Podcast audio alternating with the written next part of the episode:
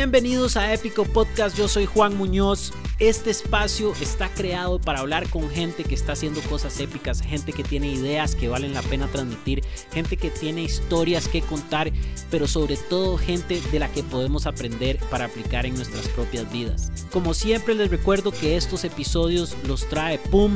PUM es una agencia de creativos que están generando resultados de negocio para emprendedores y para empresas. Eso significa que se pueden ver cosas desde modelos de negocios, mercadeo, publicidad, desarrollo de nuevos productos, branding, estrategia y otro montón de cosas. Pueden ver lo que hacemos en pum.cr, eso es p-o-o-m.cr. Esta semana les traemos la historia de Raúl Martín. A Raúl lo conozco desde hace rato porque fui, digamos, mentor de él en, en Costa Rica Open Future, que es la incubadora de negocios de tecnología que yo dirijo con Raúl he podido conversar largo y tendido acerca del ecosistema de emprendimiento en Costa Rica. Tiene una historia súper interesante de cómo él pasó de ser un empleado corporativo a ser emprendedor. Tiene historias súper fascinantes de su ex socio y de los nuevos socios. También es una persona que está súper involucrada en el ecosistema de emprendimiento nacional. Es una persona que está tratando de ofrecer soluciones a problemas, de crear más comunidad entonces, este episodio, si usted tiene ganas de ser emprendedor no tiene que ser en tecnología, si tiene ganas de emprender del todo, este es un episodio que está repleto de enseñanzas, ideas y demás. Se los recomiendo muchísimo. Sin más, los dejo con Raúl Martín en el episodio número 46. Se me olvida, 46 o 7. Creo que 46 de Épico Podcast. Épico.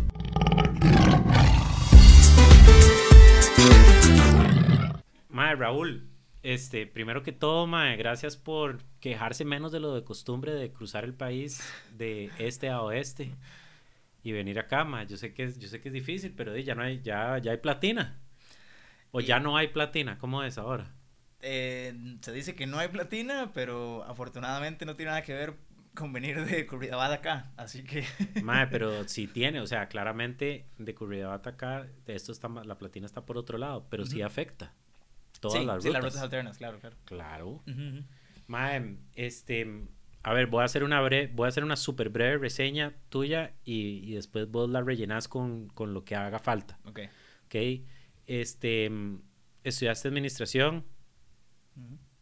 Te diste cuenta que había como otras cosas que te interesaban a nivel de creación. O sea, déjame terminar. Ok. Déjame terminar y después lo rellena.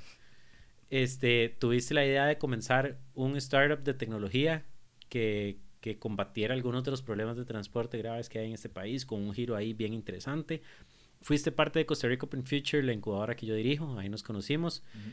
Este, y de ahí nació como una pasión por startups y por entender el ecosistema de startups en Costa Rica y de apoyar en el sistema, en el ecosistema de startups de Costa Rica. Y eso te ha llevado a no solo crear un proyectito ahí interesante que se llama Novatada, sino a tratar de involucrarte lo más posible este, con startups, incubadoras y proyectos similares. Uh -huh. ¿Qué tal esa? Buen resumen, definitivamente, Ajá. sí. Lo Se que... lo regalo, lo sí, puede, sí, sí. después lo puede escuchar y, y, copiar. Exacto, sí. Para LinkedIn va directo. Ajá, exacto. eh, sí, no, lo único que agregaría es, eh, cuando entré a estudiar, primero entré a estudiar economía, en, pensando que ese es el tipo de cosas que me gustaba, porque economía probablemente era como ese tipo de cosas de negocios, y yo quería entender cómo era la página esta de finanzas de, de la nación y qué, era, y qué significaba eso. Entonces, según yo, eso era economía, entré a la U. Pero solamente que a los 17 años agarrabas esa página de la nación y decías, yo quiero entender esta vara. Decía, yo quiero, sí, soy un nerdazo, sí. Y, de número.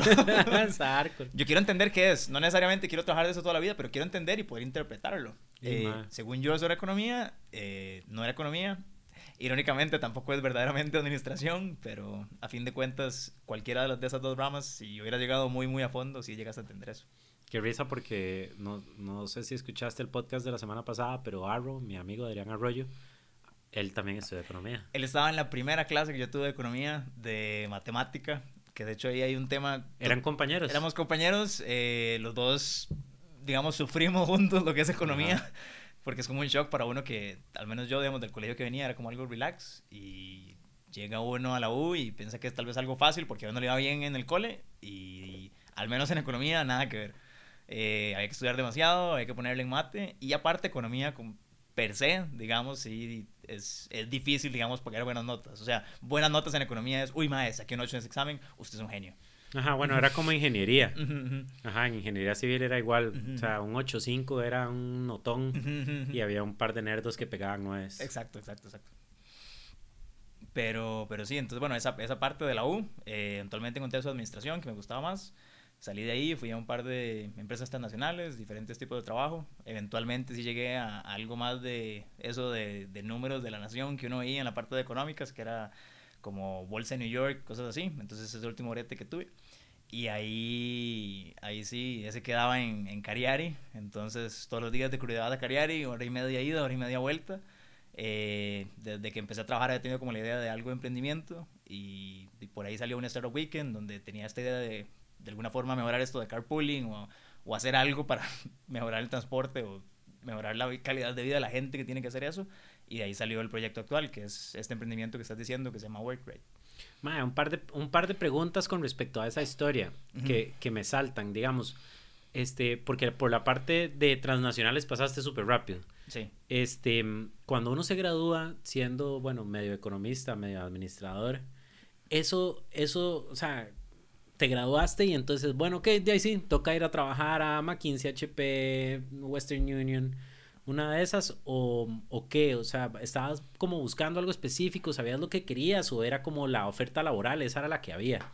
El primer trabajo sí fue así, definitivamente. De hecho, no había terminado de estudiar eh, lo que era licenciatura y ya había conseguido un trabajo. Entonces yo trabajaba en cuentas por pagar en, en Dole Fruit Company. Y eso, es, eso es tan aburrido como suena. es tan aburrido como suena, pero tenía retos interesantes. Entonces, por ejemplo, yo, bueno, igual que la mayoría de personas que estén oyendo eso, probablemente uno ya tiene como un, una velocidad estándar de typeo.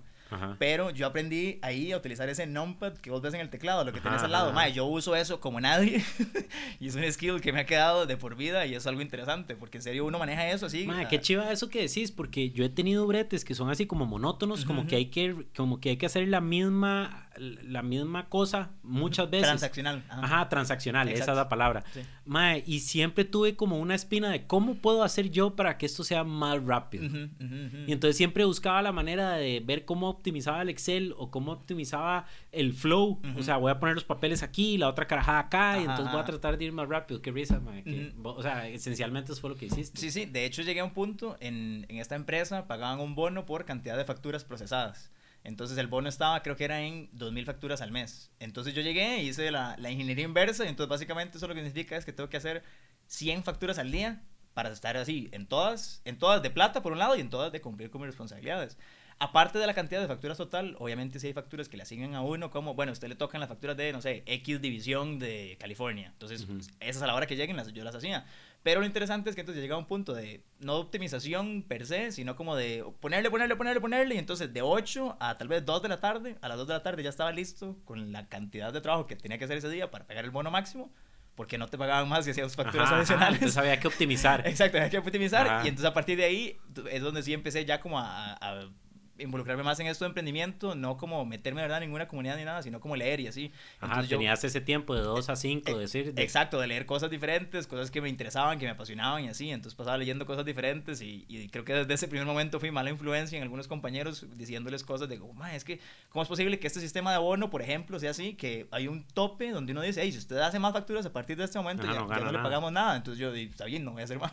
Y, y lo echaron, se lo echaron al pico con el jefe, además. No, no, porque en realidad, a fin de cuentas, era eh, top 3, digamos, de todo el departamento los que más facturas hacían. Entonces, ¿por qué me van a cuestionar de alguna forma si, si ya uno está ahí? Entonces, yo siento que eso es tal vez como un insight importante si uno va a hacer game the system de alguna forma. Ajá, entender todas las reglas. entender las reglas y aún así destacar. Y entonces, como dices, uno es top 3 y ya tiene esas cosas. Bueno, pero es top 3. Entonces, en ese Ajá, sentido, todo bien. Mae, qué risa porque cuando yo salí, yo salí de ingeniería, entré a trabajar como ingeniero Ujú. y era un trabajo que también yo, mae, tal vez, sí, como a mediodía, o sea, como que un ratito después del almuerzo yo ya había terminado todo lo que tenía que hacer porque había buscado maneras de ser más eficiente. Claro. Y era un trabajo que si bien tenía que estar en campo un rato, el 85% del brete era transaccional. Ujú, ujú. Entonces ahí mae, me, me volví loco leyendo TechCrunch Ujú, ujú. y leyendo y viendo, mae, no sé por qué siempre me han fascinado el, dise- el diseño gráfico. Yo casi estudio diseño gráfico y no lo estudié. Este, y de hecho yo diseño la mayoría de mis cosas. Pero entonces viendo Logopondo, todos esos, todas esas cosas de logos, imaginándome cómo podrían ser logos de cosas que yo quisiera montar en el futuro y leyendo TechCrunch. Entonces era más, yo tengo todo este conocimiento sobre un montón de startups, pero además no era solo leerlo, era leerlo y analizarlo. Sí, sí, exacto. Entonces, madre, qué risa, porque básicamente fue lo mismo. Sí, y es, es en esa misma línea eh, que iba yo. A ver, por ejemplo, o sea, las cosas que uno leía y así, era como ir pensando, no solamente agarrar ese conocimiento, sino también como pensar en la situación de uno. Ujú. Entonces, por ejemplo, yo estaba en ese trabajo, no voy a decir que era miserable, porque en realidad no tenía buenos amigos, primer trabajo y todo, era, Ajá, era pero chiva, no era pasional. pero no era pasional para nada, o sea, no creo que nadie que trabaje ahí, ni en ese momento, ni hoy, de verdad puede decir, oye, yo me levanto todos los días para ir a procesar facturas, ¿verdad? Bueno, tal vez. Tal vez en realidad puede ser algo que, que gente disfruta. Porque la verdad sí hay como una interacción interesante de, de- O sea, la gente que lleva ahí muchos años ya como que es muy, muy amigos y están ahí como muy cómodos Ajá, en ese ambiente. es un ¿verdad? club. Exacto, exacto. Eh, de hecho, hace poco fui con, con mi emprendimiento ahora a esa misma empresa y estaba a mí misma, la que ha sido mi manager y todo, y hablábamos y ya sí, súper feliz de estar ahí, pero, o sea, interesante. Pero lo que iba con todo lo demás es que pensar en la situación de uno, entonces yo, por ejemplo, llegaba y decía, eh, ok, estoy aquí, estoy en ese trabajo, no es algo que me apasiona, me interesa un trabajo que me apasione, pero ¿qué es lo que implica un trabajo que, que tenga esas cualidades? Y entonces, por un lado, que de verdad me valoren en el sentido de, ok, Raúl, digamos, puede hacer cosas. Entonces, por ejemplo, yo era, como te decía, ese top 3 ahí. Y en ningún momento hubo como un tipo de reconocimiento. Yo no es que quiero que todo el mundo llegue y me den un cartelito ni nada Ajá. así, pero ¿por qué entonces? O sea, el, el mismo reconocimiento que le dan a uno es a la persona de al frente eh, por hacer exactamente la misma cantidad. La misma no, perdón, la mitad de facturas tal vez. Y entonces los dos estamos exactamente igual y estamos recibiendo el mismo salario. Y todo bien, es una empresa, yo entiendo que funciona así. Pero entonces está, ese es componente uno. Componente dos, yo estoy ahí como con un techo en, si proceso esta cantidad de facturas, ya hasta ahí llego. Entonces, si yo llego y de verdad, suponiendo que me tuviera que quedar no hasta las 5, sino hasta las 6, hasta las 7, hasta las 8, es una decisión consciente que yo podría hacer. Pero estaba en una empresa donde no me premian absolutamente para nada hacer eso, entonces ¿por qué lo voy a hacer? Entonces lo que yo decía es, qué chivo estar yo en una empresa, ya sea mía o de alguien más, que de verdad la cantidad de esfuerzo extra que yo le ponga, de verdad incida en lo, que, en lo bien que va la empresa, por un lado, y en lo bien que me va a mí.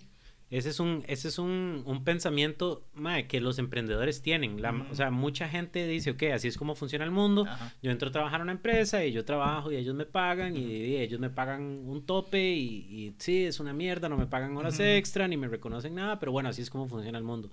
Y hay otra gente que desde carajillos se está preguntando por qué, por qué tiene que ser así. Ujú. O, o qué, qué podría cambiar, qué, cómo, cómo podría ser diferente. Ujú. ¿Qué pasaría si a mí me remuneraran por más brete o Ujú. por más otras cosas? Y esa es la gente que indudablemente es emprendedora. Y no necesariamente significa que se monte en su propia empresa, pero es gente que se pone a crear proyectos y a pensar. Es la gente que cambia cosas, Ujú, ujú. que no acepta las cosas nada más como, como el mundo se las repartió en ese momento. Sí. Entonces eso es interesante.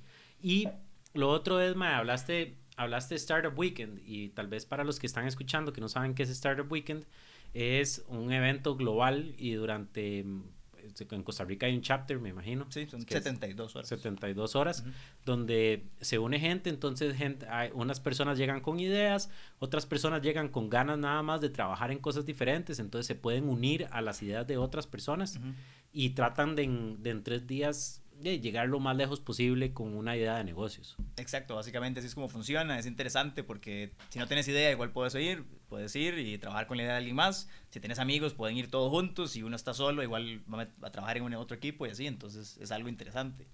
Eh, sí, yo estuve en ese Startup Weekend 2014, aunque ahí ya estaba en, un, en el segundo trabajo, entonces no sé cómo crees que haga la progresión. a- No, no, no, o sea, eh, eh, no tenemos que ir en orden cronológico. ok, ok. Em, pero de ese Startup Weekend, este, lo que, el, que, ¿vos llegaste con una idea o llegaste a ver qué? No, yo tenía una idea porque ya había sufrido toda esta parte de las presas y así, de algo de carpooling, pero así como algo general de que alguien podría compartir su viaje con otra persona.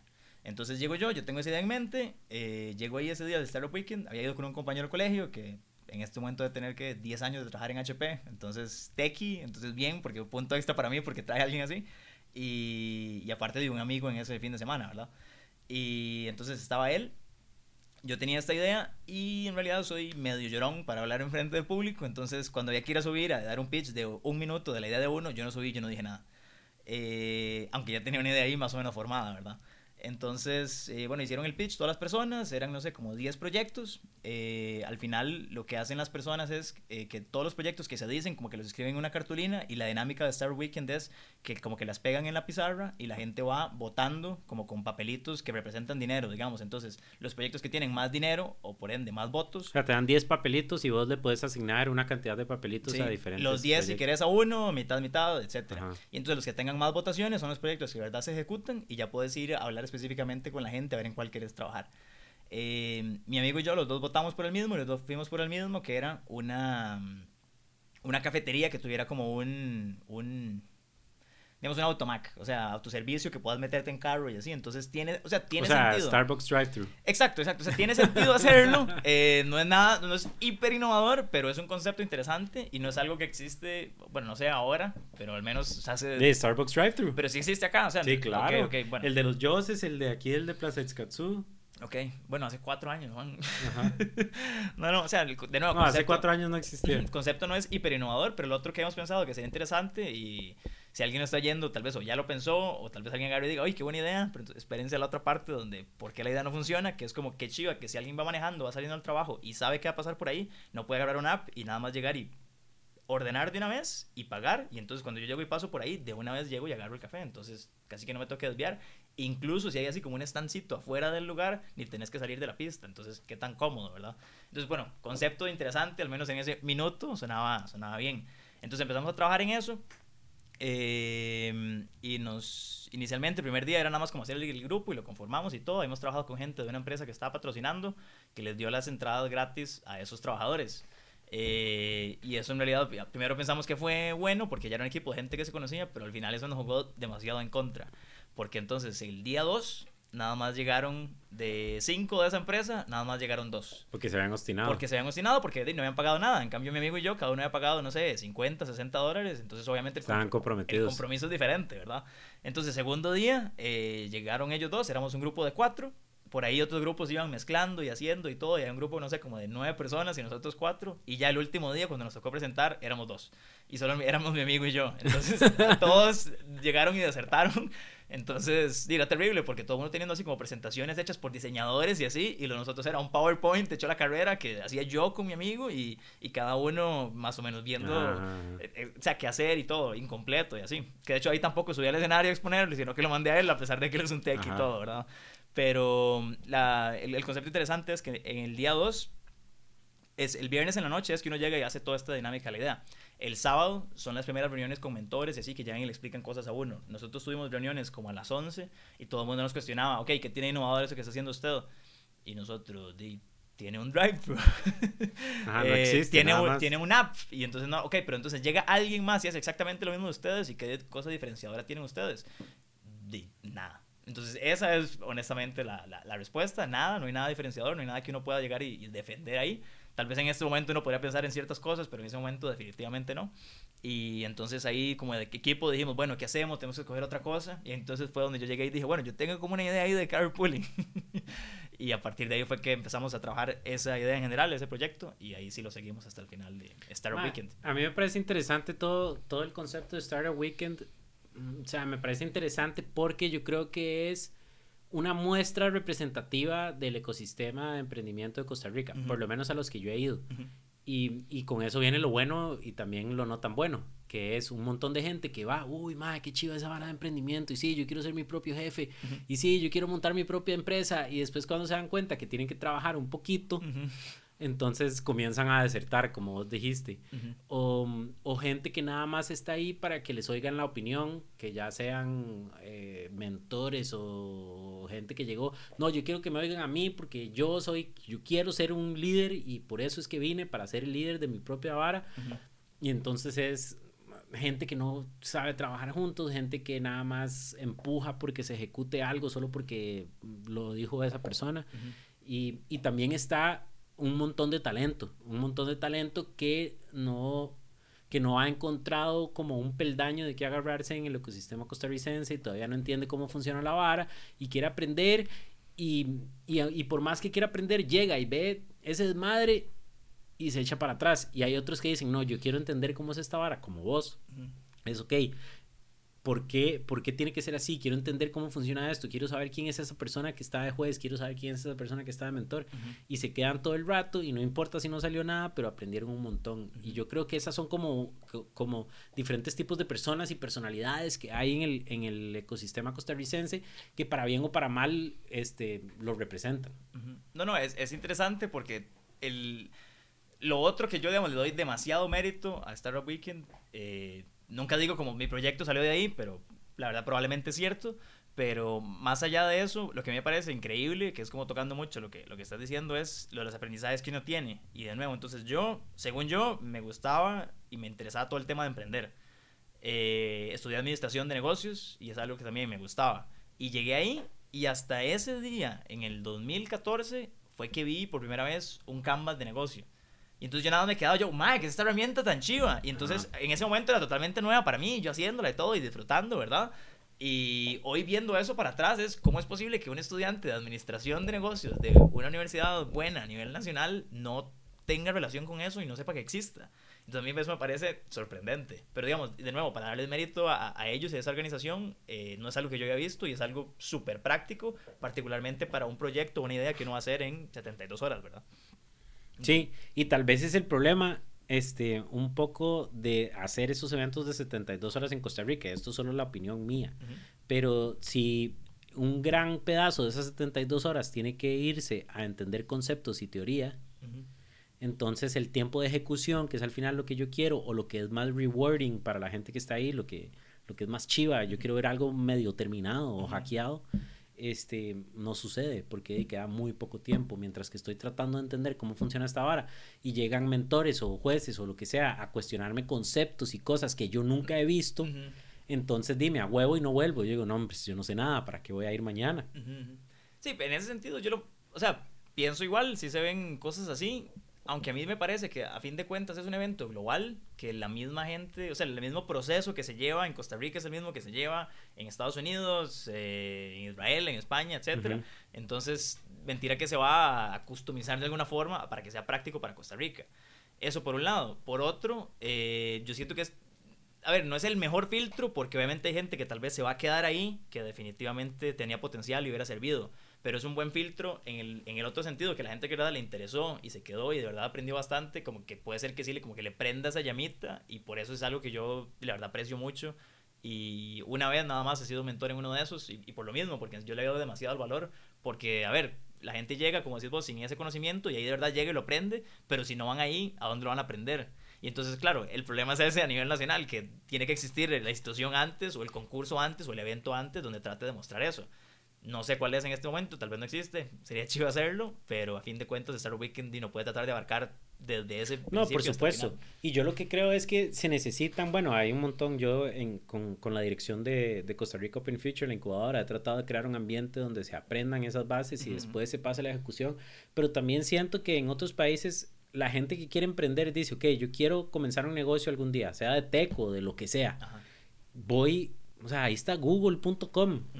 O sea, cómo montar un startup en español y de fijo le salen las cosas o how to start a startup en inglés y le salen un montón de cosas.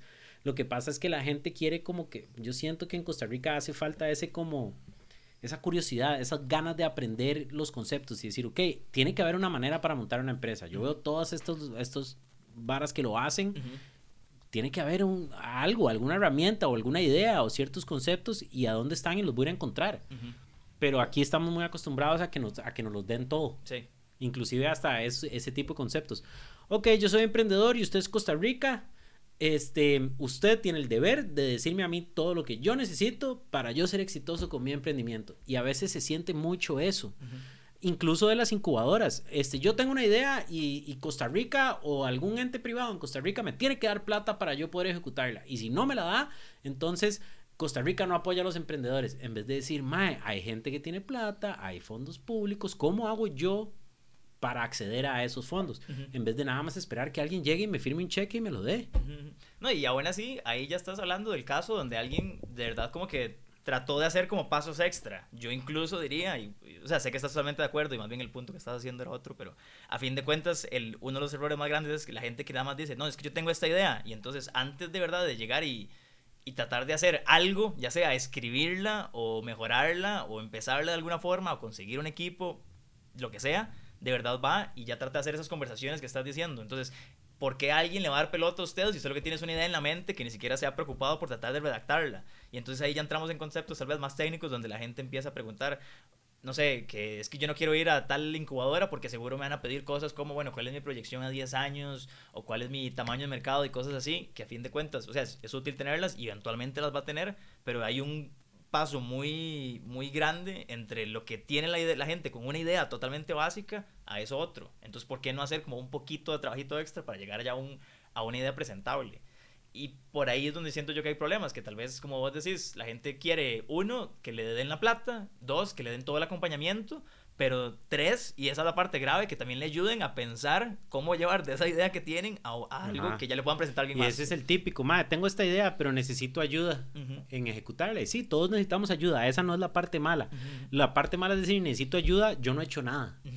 Yo no he hecho nada y entonces necesito ayuda. Que es muy diferente a decir, hey, pensé estas cosas, probé estas, estos experimentos, pensé que podría funcionar así, pero no se pudo. Y ahora sí, necesito ayuda porque ya no se me ocurre nada más. O tal vez usted tenga un punto de vista nuevo que yo no he tomado en cuenta o algo. Pero eso, eso es muy representativo de lo que el sistema costarricense, los ticos somos así. este, tiene cosas buenas y tiene cosas malas. Ser así, pero eso es un tema mucho más largo. Sí, sí, básicamente creo que podemos quedar y para cerrarlo ahí, que culturalmente hay un problema, culturalmente, definitivamente de todos y también en cuanto a educación, que no se ve nada ni en la escuela, ni en el colegio, en la UNO caso vivo yo que lo vi en administración de negocios y tampoco probablemente en muchas familias o no sé, en grupos de amigos y así. Entonces, si no existe nada, porque alguien nada más va a llegar y por osmosis va a llegar y a agarrar conocimiento. Y más que y más que ya que abriste la puerta de Pandora de educación y esa vara, este la caja de Pandora, no es tanto una vara de que se hablen conceptos de, emprendimiento en el colegio. Es como una vara más de de filosófica, de si usted tiene, si usted tiene una pregunta en la cabeza, o sea, cómo se resuelve, cómo, cómo, se, cómo usted se puede contestar esa pregunta y no depender de que un profesor o un libro se la diga, ¿verdad? Que es un poco más de tomar un poco más control de su vida y, y experimentar un poquito y tratar de solucionar y tratar de resolver. No, y de hecho yo diría que incluso hay un paso más allá de lo que estás diciendo, porque ella está asumiendo que verdad esas dudas o esas consultas salen. El problema, siento yo, lo que más bien deberíamos tratar de aspirar es que la gente de verdad tenga esa mentalidad donde esas dudas y esas curiosidades de verdad las tengan, que no necesariamente es algo que todo el mundo tiene. Entonces, esa es la parte importante, como de verdad llegar yo y cuestionarme cosas y a partir de ahí entonces buscar esas respuestas.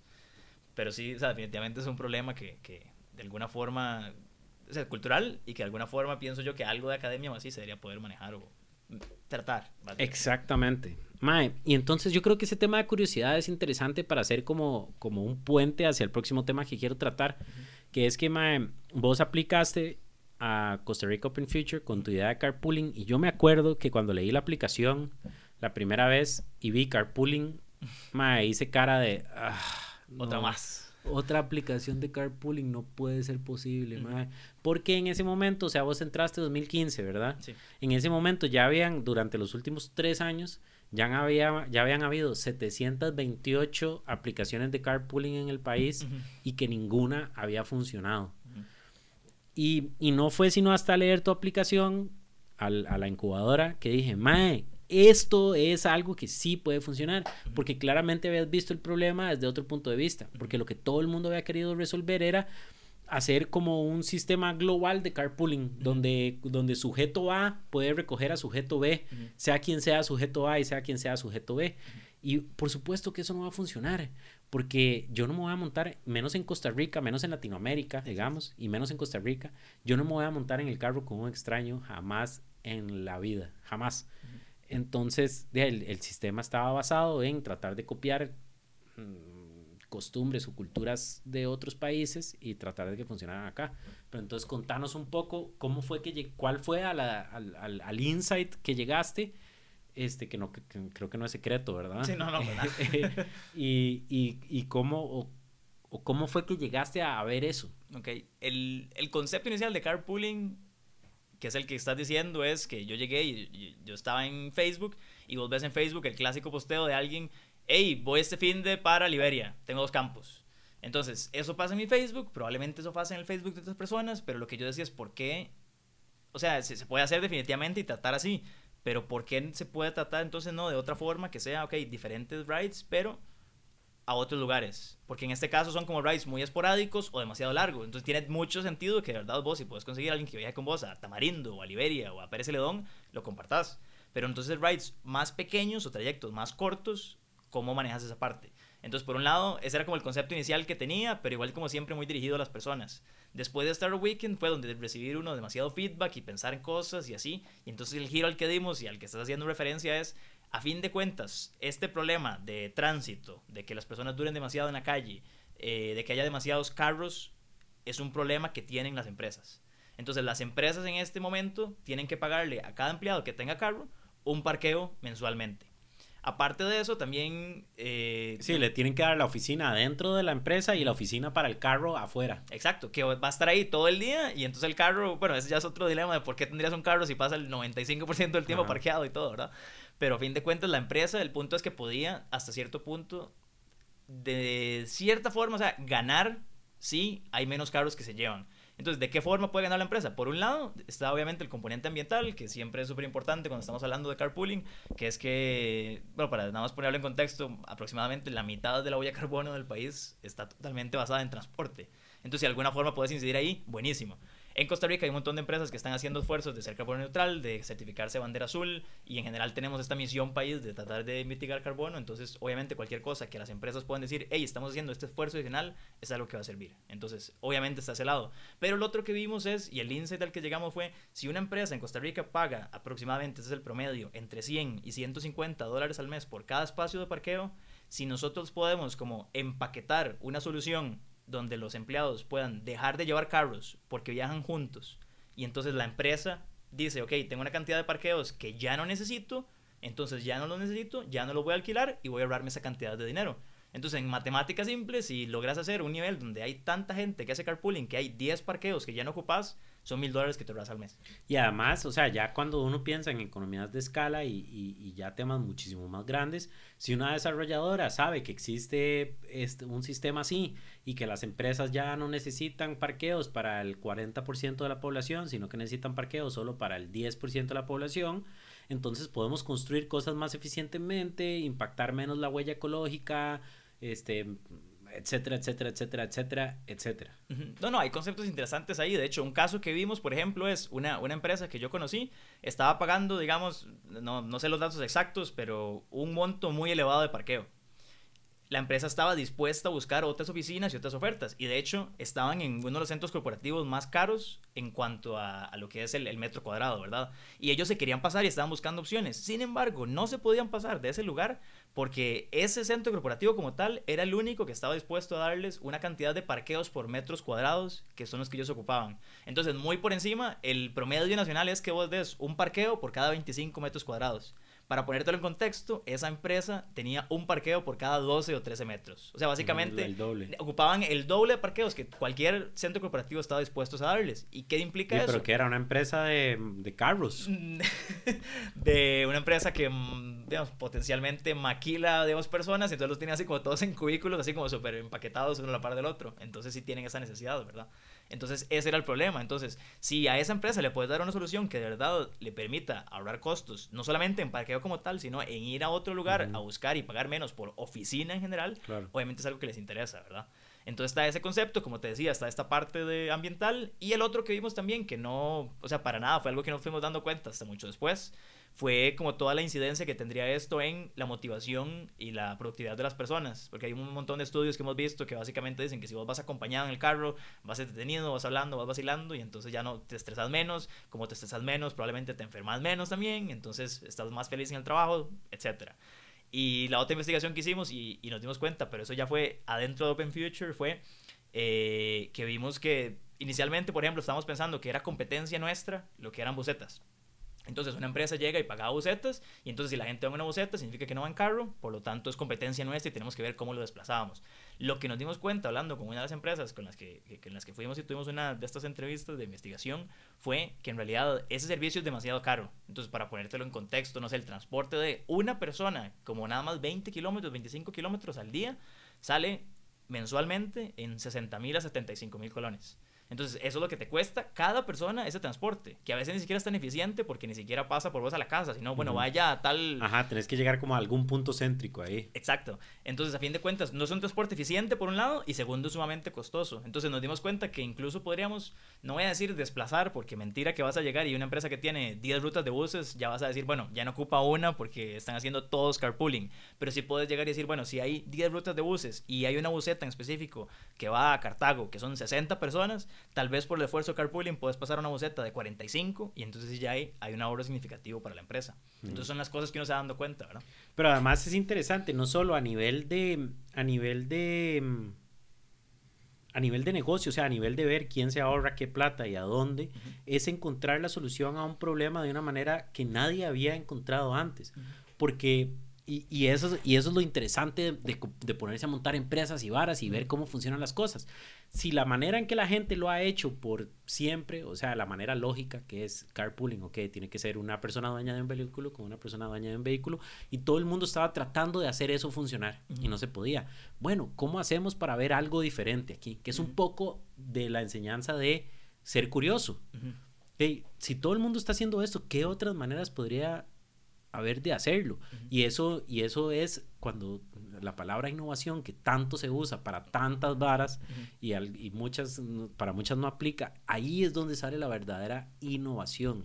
que Encontrar una solución innovadora significa ver partes que otra gente no estaba viendo o tratar de resolver problemas de la manera que otra gente no lo está haciendo. Entonces, en vez de pensar, ok, eh, el sistema peer-to-peer, por decirlo en un tema... Sí, que, que, vamos a cobrar un porcentaje del trayecto y lo va a pagar cada usuario. En lugar de eso decidimos dar ese giro y que sea la empresa la que dice, ok, vamos a otorgarle este beneficio de movilidad a nuestros empleados. Y entonces ya no tenés que venderle el servicio a un montón de personas individuales que tienen que confiar en vos y recibir suficiente plata de la comisión del servicio para, para creer que eso es, que, que eso es que, que, tiene valor para ellos y seguir usando el servicio, sino que puedes llegar a, una, a un solo cliente, digamos, y decirle, vea, si usted usa esto, estas son sus... O sea, es mucho más fácil la venta. Exacto.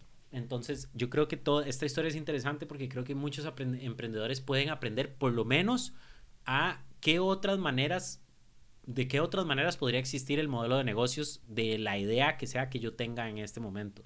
Y nada más escribirlas y, y hacer un ejercicio mental ahí de qué pasa si mi cliente no es la persona que lo compra, o sea, la persona que se come esta hamburguesa, sino que, que la hamburguesa la paga a alguien más. y, y, esos ejercicios, si bien puede ser que no salga nada valioso, son súper valiosos en cuanto a generar ideas nuevas, ser creativo, innovación y todo lo demás. Entonces creo que por ahí, por ahí es súper interesante. Hablemos un poco, bueno, hay dos cosas de las que quiero hablar. Uno es, este, digamos, los, las trampas de, de crear una empresa de tecnología en Costa Rica. Y la otra es que por favor nos cuente la historia del, del socio, la historia del socio, digamos así, que es una que es de las mejores historias que yo he escuchado en toda mi vida. Entonces, usted escoge qué quiere decir primero.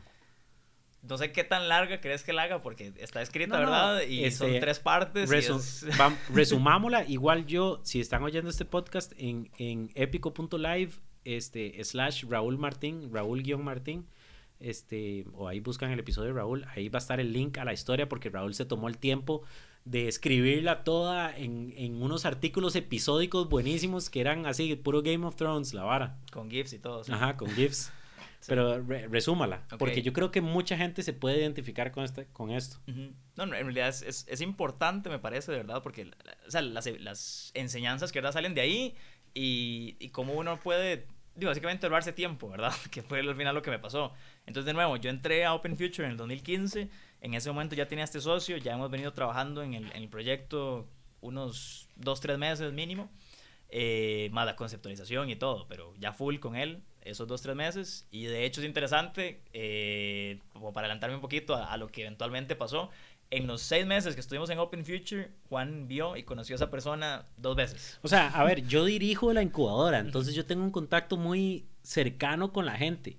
Y a Raúl lo veía tres o cuatro veces por semana y a este mal lo vi dos veces en seis meses. Exacto, exacto. Entonces habla un poquito por ese lado. Pero bueno, entonces para empezar por, por el inicio, eh, salí de Open Future, hemos validado, hemos entendido más o menos la necesidad del mercado yo vi que sí hacía falta, que sí me han dado pelota algunos gerentes de recursos humanos, entonces, ok, que tenía potencial el proyecto.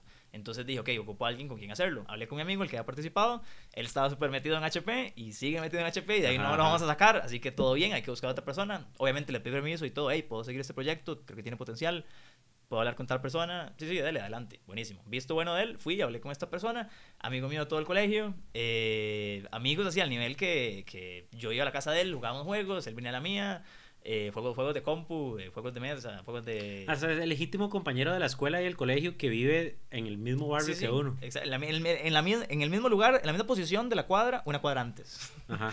sí, poder ir caminando a la casa eh, a una hora no... Que son como los mejores amigos del planeta de uno porque están demasiado cerca, además. Exacto, exacto. Entonces, amigo a ese nivel, fuimos a mochilear a Europa, eh, así, entonces estuvimos un mes juntos totalmente, donde, no sé, conviviendo, ¿verdad? Durmiendo uno en un camarote aparte, etcétera. Entonces, sí, amigo, de verdad, confianza total. Entonces llegué, le planteé la idea, me dijo que sí. Eh, desde ahí, desde el puro, puro principio, habían, digamos, banderillas rojas que uno puede ir viendo, que es que, la, estaba haciendo esa persona en ese momento y por qué hablé con él. Porque él tenía un trabajo que era como súper relajado, que de hecho él tenía desde que fuimos a, a, mochilear y era que él tenía que programar, él es, bueno, programador, ¿verdad? Yo ocupaba un socio técnico para el proyecto y y él trabajaba unas, ¿qué? 5, 4 horas por semana y ya con eso era suficiente para efectos de lo que le pedía el empleador y con eso le pagaban como mil dólares al mes. Y él decía que esos mil dólares al mes eran suficientes para él porque de ahí se podía comprar todas las necesidades que él tenía, que eran juegos de compu y películas y mejoras a la computadora. Porque vivía con los papás. Porque vivía con los papás, exacto. O sea, eh, o sea o sea, es, una persona acomodada y está bien, ahí no hay ningún problema en trabajar con alguien así, pero el asunto es, la ambición que él tenía en ese momento era de agarrar suficiente como para poder comprarse las cosas que él necesita y ya.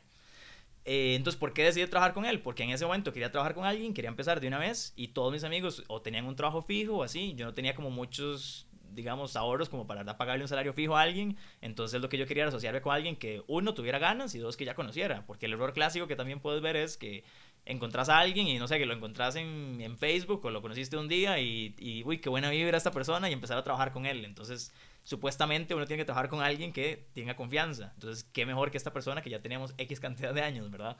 Eh, entonces, bueno, empezamos ahí a trabajar. Y ahí de nuevo ya eh, sobre la marcha se iban viendo como cosillas, como tal vez problemas de comunicación, etcétera, que yo le mandaba correos o le mandaba mensajes en WhatsApp y nada más como que no me respondía. Entonces como que iba a la casa, le tocaba el timbre y ahí sí ya me atendía y hablábamos y todo. Entonces, eso por un lado. También lo otro que me comió un poquillo fue como que uno tal vez no tiene muchos conocimientos técnicos. Entonces, cuando uno llega y pregunta, ¿y qué? ¿Cómo vamos con eso? ¿Para cuándo va a estar? Ah, no sé, dos meses. Entonces, uno asume que esos dos meses son así, escritos en piedra. Que es una frase que he usado mucho con Juan, que la aplicación está lista, así, escrito en piedra en los próximos dos meses. ninguna de esas veces estuvo escrito en piedra. Ninguna de esas veces estuvo escrito en piedra, exacto. Eh, y a partir de ahí, no sé, tuvimos esos problemillas. Entonces, tal vez para hacer así como ya avanzando mucho más en el, tiempo, en el punto donde ya definitivamente me di cuenta que era un problema, fue donde nosotros íbamos a iniciar un plan piloto en una, en una empresa. Eh, bueno, Open Future es parte de Telefónica Movistar, entonces en Telefónica es que íbamos a iniciar un plan piloto, digamos, ya estaba más o menos eh, concretado para una fecha específica, digamos, no sé, creo que era primero de mayo. Entonces, un mes antes voy hablo donde, donde mi socio y le digo, hey, hola, mira, eh, ¿cómo vamos con esto? Acuérdate que empezamos el piloto en un mes, estamos todos listos, ¿verdad? dice, Mae, ¿no? Y yo, ¿cómo no? Mae, es que me atrasé, no sé qué, no sé qué. Entonces yo, o sea, obviamente preocupado, pero comprensivo. Y yo, ok, pero, o sea, está bien que te atrases, no pasa nada. Y uno entiende, pero ¿por qué no me avisaste nada? Ah, mae, no pensé que fuera necesario. Entonces yo nada me quedo así como que definitivamente hay un problema aquí, ¿verdad? Entonces ya traté como de, decirle que metiéramos otra persona técnica que tal vez fuera un puente entre él y yo y que esa persona tuviera mejor comunicación conmigo, algo así. Entonces al, principio me dijo que sí, después me dijo que no. Eventualmente lo que llegamos fue a unas conversaciones demasiado serias donde ya era que yo en serio lo llamaba por teléfono, no contestaba, mandaba correo, no, nada, WhatsApp, nada. Llegaba, le tocaba la puerta a la casa y en serio ya no salía. Entonces ya era nada más como súper complicado y súper acongojante.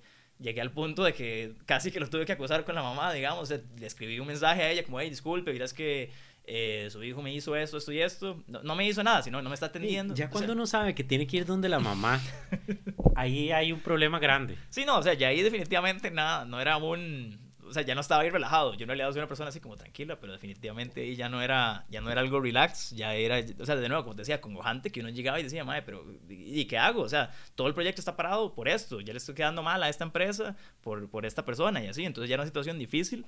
Eh, y entonces le escribí a la mamá y a partir de ahí, por dicha, mágicamente, ese día que me dijo, sí, yo voy a hablar con él y ahí, ahí lo vemos, fui en la noche y sí me abrieron la puerta de la casa, entonces ya entré, hablé, hablé con él, la mamá no estaba, por dicha, porque era sido una conversación un poco incómoda, y hablé con él y entonces fue como, ok, madre, pero ¿dónde estamos? O sea, ¿qué, ¿qué, pasó? Y así, y entonces en unas conversaciones que en serio es de las peores, no sé, dos, tres horas de mi vida. Yo en serio, porfa, vayan a leer el, el, la historia en el blog de Raúl, es buenísima.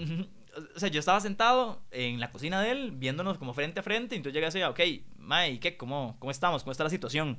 Y como que se me quedaba viendo, después como que empezaba a ver al techo, después como que empezaba a ver al piso, y me decía, no, no, nada y, ya, tenemos esos 10 minutos para decir esas tres, esas tres palabras. Eh, entonces yo, no, no, ma, es que, ok, tengo este problema porque, o sea, yo soy como una persona abierta, entonces tratando de exponerle mi punto de vista de por qué ocupamos ponerlo así. Entonces, a fin de cuentas, lo que le dije fue, ok, si usted quiere seguir, adelante, pero si tenemos que cambiar de marcha definitivamente y comunicarlo mejor y todo. O si quiere, o si usted no ve que es algo para usted, está bien, pues el proyecto, no lo voy a obligar, pero de una respuesta, por favor. Y de nuevo, otros 10, 15 minutos donde ve al techo, ve al piso, se empieza a agarrar la, la, barba, no sé, empieza a jugar con el pelo. En eso llega el perrito y al perrito es como, más, son toque, entonces tiene que abrir la puerta para que el perrito vaya a orinar. Y entonces vuelve a sentar y son otros 20 minutos. O sea, complicado. Y a fin de cuentas, lo que me respondió, que es como la, la peor mandada a, ver, ver, qué hace, eh, lo que me dijo fue como. La, la duda inicial era: ¿quiere seguir o no? si no va a seguir, dígame porfa, porque yo necesito saber ya. Y entonces la, respuesta final, que en serio fue lo que al final más me, digamos, me dolió y me, afectó, fue donde me dijo, ma, es que la verdad no sé, y no le voy a decir ya. Y yo, pero ¿por qué, por qué no? Necesito saber ya. Di, la verdad es que usted es el que tiene que saber ya. A fin de cuentas, a mí no me afecta. Y entonces, donde le dicen eso a uno, ya es como, ok, básicamente no me interesa para nada lo que usted está haciendo, lo que le importe o lo que usted quiera, y yo voy a hacer todo en el mismo que yo quiera.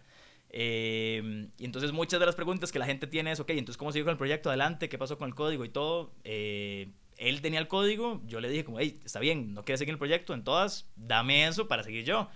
Y él no quiso, porque lo que dijo fue, literalmente, es que esto era para trabajarlo juntos a pesar de que él es el que se quiere salir.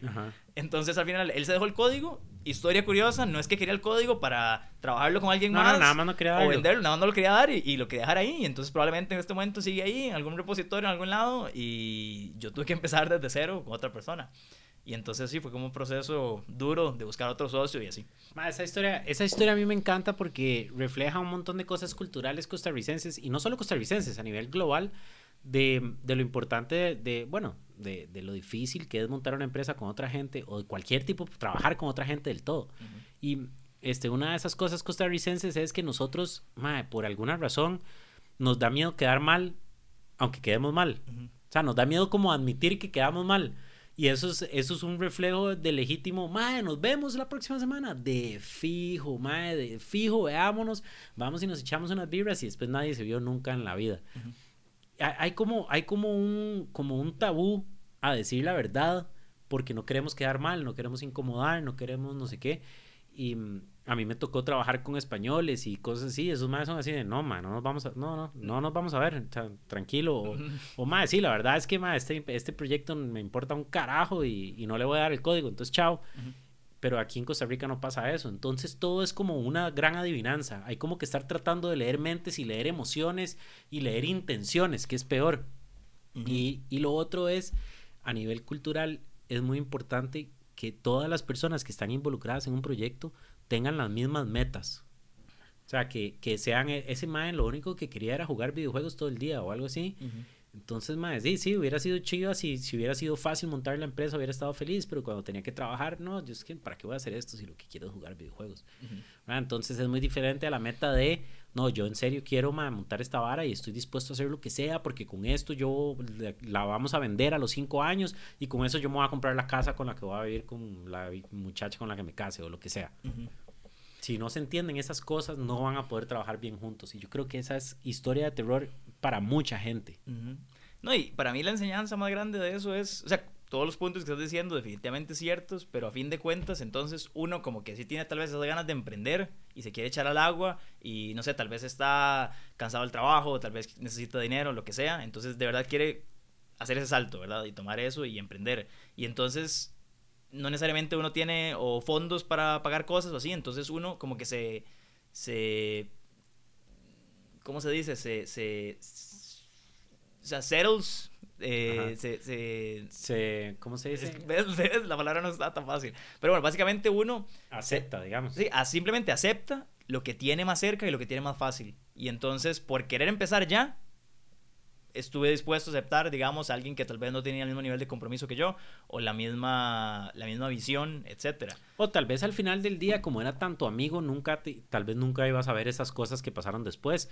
Pero por lo menos haber dicho, ok, podría ser este carajo, pero también voy a, voy a reunirme con otros tres personas a ver si hay alguien mejor. Y después, si al final tomaste una mala decisión, bueno, por lo menos resultó ser una mala decisión, pero en el momento hice lo que tenía que hacer para que funcionara. Pero sí, muchas veces decimos, ma, ¿usted qué? ¿Se apunta a bretear? Bueno, démosle.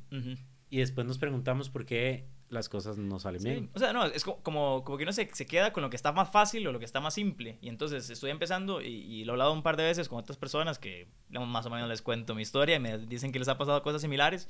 Y es que estamos haciendo algo, aunque sea, no sé, vender algo tan simple como sándwiches o lo que sea. Y entonces tiene alguien que supuestamente le va a ayudar, pero la persona como que no tiene demasiado compromiso. Y aún así yo llego y me lo aguanto porque, di, no, no, es que es la persona que me está ayudando. Entonces, ¿por qué de verdad me voy a conformar? Esa es la palabra que queríamos.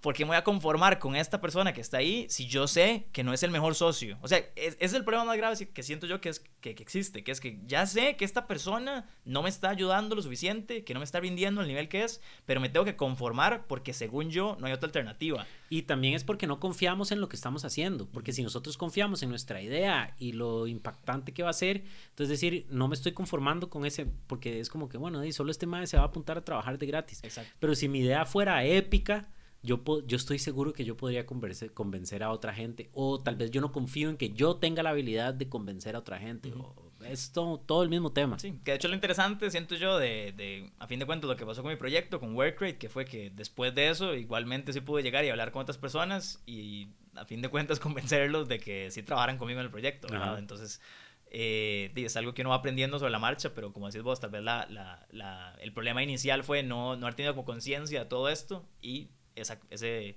ese conformarme con que tuve en ese 2015. Mae, y mm, ok, vos sos una persona que no es tecnológica, digamos, entendés la parte de tecnología a nivel que lo puede entender una persona que no estudió eso y no es profesional en eso. Y yo creo que esa es una de las barreras grandes que tenemos en Costa Rica cuando queremos emprender en tecnología.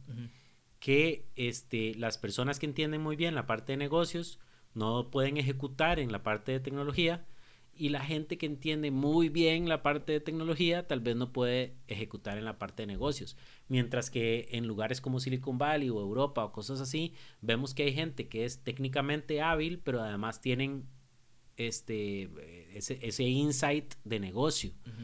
Em, ¿Cómo has hecho entonces para poder, digamos, sortear con, esa dificultad que tiene, que tiene inherente el ecosistema en Costa Rica?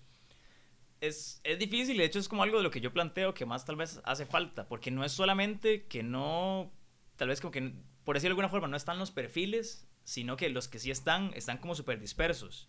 Entonces, es un problema para cualquier emprendedor que esté empezando acá, que llegue y diga, ok, necesito ya sea un socio, contratar a alguien relativamente junior, etcétera, para que me ayude, que esa persona probablemente tiene un trabajo muy bien pagado en una empresa de afuera. Entonces estás compitiendo por, no sé, lo que puedes pagar son 500, mil dólares al mes como máximo a alguien y ya eso es así, un, un algo, que, te cuesta. Y eso es muy poca gente lo que puede pagar eso. E, exacto, o sea, es algo complicado. Y a ese nivel igual hay gente que tal vez te trabajó un mes o dos y, al mes tres es que si hubiese conseguido un trabajo de 2000 en tal empresa. Y entonces es algo que pasa mucho y pasa particularmente con empresas de tecnología y con gente que programa y, y que es interesante, siento yo, por otro aspecto, que no pasa mucho con gente de diseño. Porque de hecho vos más bien ves y, no sé, en diseño, por ejemplo, ves en, en, agencias publicitarias o agencias digitales que también existen, que también hay varias y que están las personas y no necesariamente tienen como un... O sea, es tan difícil contactarlos o uno poder agarrar horas freelance de alguno de ellos, porque por alguna razón los salarios, digamos, no son tan competitivos en ese sentido. Pero además están acostumbrados desde que están en, el, en, en la U hacen camarones. Sí. O sea, son, hacen freelance. Ujú, ujú. Entonces tienen eso ya en el chip. O sea, yo podría tener este trabajo, pero además los fines de semana podría sacar esta vara o en la noche saco esta otra cosa. Es como un chip que ya tenemos. Sí, y, y es interesante porque uno, al menos yo pensaría que si yo fuera una persona que está en esa posición, ya sea de tanto de como alguien de diseño gráfico o como programador o como alguien así que estudia algún tipo de ingeniería, que yo también hubiera hecho esos mismos camarones. Obviamente uno lo ve súper fácil porque Ah, uno dice, vos. exacto, eso soy yo, pero entonces eso es lo interesante, pero uno no ve mucha gente que sí tenga esos perfiles, que sí cumplan esos parámetros. Y de hecho ahí fue una de las personas eh, que empezó a trabajar conmigo después de que tuve este problema con mi socio, fue alguien así, que yo entrevisté a cinco o seis personas, tuvimos reuniones por Skype y esa persona me decía, sí, sí, es que yo vengo haciendo camarones con este otro amigo desde que estábamos en la U, Eh, de hecho les hicimos la, la tarea, digamos, de grabación a un par de, de- de otras personas de la universidad. O sea, si esa persona de verdad hace ese tipo de proyectos, de verdad le gusta programar, de verdad le gusta como el, el reto técnico de hacer No, cosas. y además tienen un equipo, ya saben cómo trabajar, saben cómo dividir su tiempo. O sea, Sí, sí, y, y haciendo más de una cosa a la vez. exacto. Ujú. Mae, y ese es el tema que yo siempre le comento a usted y que le comento a todo el mundo, que en Costa Rica el peor de los casos no es tan peor. En Costa Rica al final del día, si, si, me, si me voy a tratar de montar una empresa, probablemente viva con mis papás. Este, probablemente haya comida igual o probablemente mis gastos de, de vida no sean tan altos a menos de que yo ayude mucho a pagar las cuentas de la casa. Este, y en el peor de los casos, entonces, si mi empresa falla, no importa porque tengo una cama. Y en el peor de los casos, si mi startup falla, no importa porque probablemente puedo ir a encontrar un trabajo que me pague 2.000, 2.500 dólares bastante rápido, aunque sea en un book, Exacto. ¿verdad? Aunque sea en un book o, o bien cualquier empresa de tecnología, pagan muy bien. Entonces, ¿por qué, ¿por qué le voy a poner tanto esfuerzo a ser exitoso? Si no hay como una contraparte negativa, o sea, ahí es como, como la ambición, se define en ambición. En cambio, en Silicon Valley, si te vas a San Francisco y estás pagando 6 mil dólares por un colchón en el piso, de ahí necesitas que eso funcione, necesitas que te den plata, Sí. porque si no, no vas a poder hacerlo. De hecho, no es solo ese nivel. Yo, o sea, he venido pensando y no sé si hay por ahí una nota que, que, que salió al respecto. eh, a fin de cuentas es como una oportunidad desperdiciada demasiado grande en Costa Rica el no hacer eso, el no echarse el agua ahí por, por justamente esa diferencia, digamos, de precios que hay a nivel económico de diferentes cosas. Entonces, por ejemplo, obviamente está el caso que decís que uno no tiene costos fijos básicamente si vive con los papás. Ok, listo, es un punto a favor súper importante. Pero el otro, y que no mencionaste ahí, es también la parte de la educación. La gente sale en, en Estados Unidos, se gradúa y tiene una deuda de la universidad de Ajá, 100 sí, mil dólares. Tiene que ponerse a pagar Entonces eso. tiene que ponerse a pagar eso y si y, y no solamente eso, sino que también está el otro lado que es que si estás trabajando, tal vez no en Silicon Valley porque ya es súper alto, pero si estás trabajando como un en una startup o en, en, en tecnología, en un puesto relativamente junior, igual de entrada puedes estar hablando que son tal vez mínimo 80 mil y 120 mil, digamos, al año. 120 mil dólares no es como súper raro para esa industria, para esa Es gente. decir, 10 mil dólares al mes. Exacto, algo así. Entonces, o sea, imagínate la diferencia de eso. O sea, si, si no voy y no trabajo ahí, no me gano esos 10 mil dólares al mes. En cambio, en Costa Rica, si vos lo, lo tratás de tropicalizar exactamente el mismo caso, salís graduado, idealmente, no digo que sea el caso de todas las personas, pero idealmente salís de una universidad pública donde básicamente salís con cero deudas, entonces no tenés nada que repagar. Y segundo, el, el costo de oportunidad al que incurrís por no estar en una empresa que te pague 2 mil dólares al mes, a final del año son 24. Que, a ver, 24 mil dólares no es que a nadie le sobren y obviamente es bastante plata y, y súper bueno, pero mi punto es, si de verdad no ganas 24 mil por el chance de hacer algo súper chivo y que de verdad te genere un montón de cosas potencialmente, ¿vale mucho más la pena? ¿O es, es, es una ecuación matemática más simple en Costa Rica? Ajá, pero, pero las ecuaciones matemáticas son eso, matemáticas. Sí. Y no toman en cuenta un montón de cosas emocionales, filosóficas y de evolución cultural. que es eso? Entonces, sí, si la, si la ecuación matemática es así, y es lógica, o sea, la ecuación matemática es no coma afuera. Ujú. Sí, eso es muy básico. Si usted no come, si usted no come todos los días afuera de su choza y solo va al súper y probablemente salga más barato. Pero entonces está la vara emocional, no, que es que unos amigos van a salir y que qué rico comerme una rica hamburguesa y tomarme una birrita. Y entonces eh, eh, del otro lado está lo mismo. No, yo quiero irme, yo quiero ir a poder ir a la playa todos los fines de semana.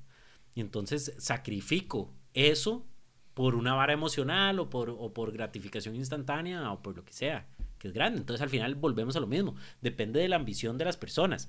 Y entonces yo creo que se podría hasta argumentar que en Costa Rica hace falta un poco de ese tipo de ambición en eso, ¿verdad? En, en startups, sobre todo de tecnología.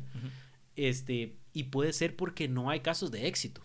Sí. Entonces, ¿por qué voy a tener ambición si, o sea, siempre es mucho más fácil cuando alguien ya ha caminado por ahí. Y entonces decir ahora, madre puta, de, tal vez hay como media persona que ha caminado por ahí este, o las personas de antes que han caminado por ahí son de otra generación, ya no, nos, ya no sentimos que sea lo mismo. Entonces, ¿por qué voy a tener ambición hacia eso? En cambio, vea la proliferación, proliferación, de startups de comida. Miles. todos o cerveza artesanal. ¿Por qué? Porque ven que salen una compañía de cerveza artesanal y ahí están y están vendiendo y están moviéndose. O el food truck, montaron el food truck y esos más van y van a los, a los fines de semana a las ferias y venden y venden y venden y venden. Ah, mae, esos más pueden hacerlo y yo también puedo hacerlo. Yo creo que hace falta un poco de eso en la parte de tecnología. Sí, no, y de hecho vos lo ves y es, es así súper fácil de ver, yo creo que tal vez un antes y después de lo que es con una película como esta de la Social Network, que incluso en Estados Unidos también hizo estragos y esa proliferación, como decís vos, porque tal vez antes de esa película uno veía a Mark Zuckerberg y como la historia de la empresa como tal vez algo más... Eh, más raro, más extraño y más como centrado en nada más Silicon Valley. Pero sale esa película y entonces la gente ve como, mira, esta persona hizo eso, no es como, como física nuclear, es algo relativamente sencillo o por lo menos posible. Entonces en Estados Unidos piensan que lo pueden hacer y llegan y se mandan.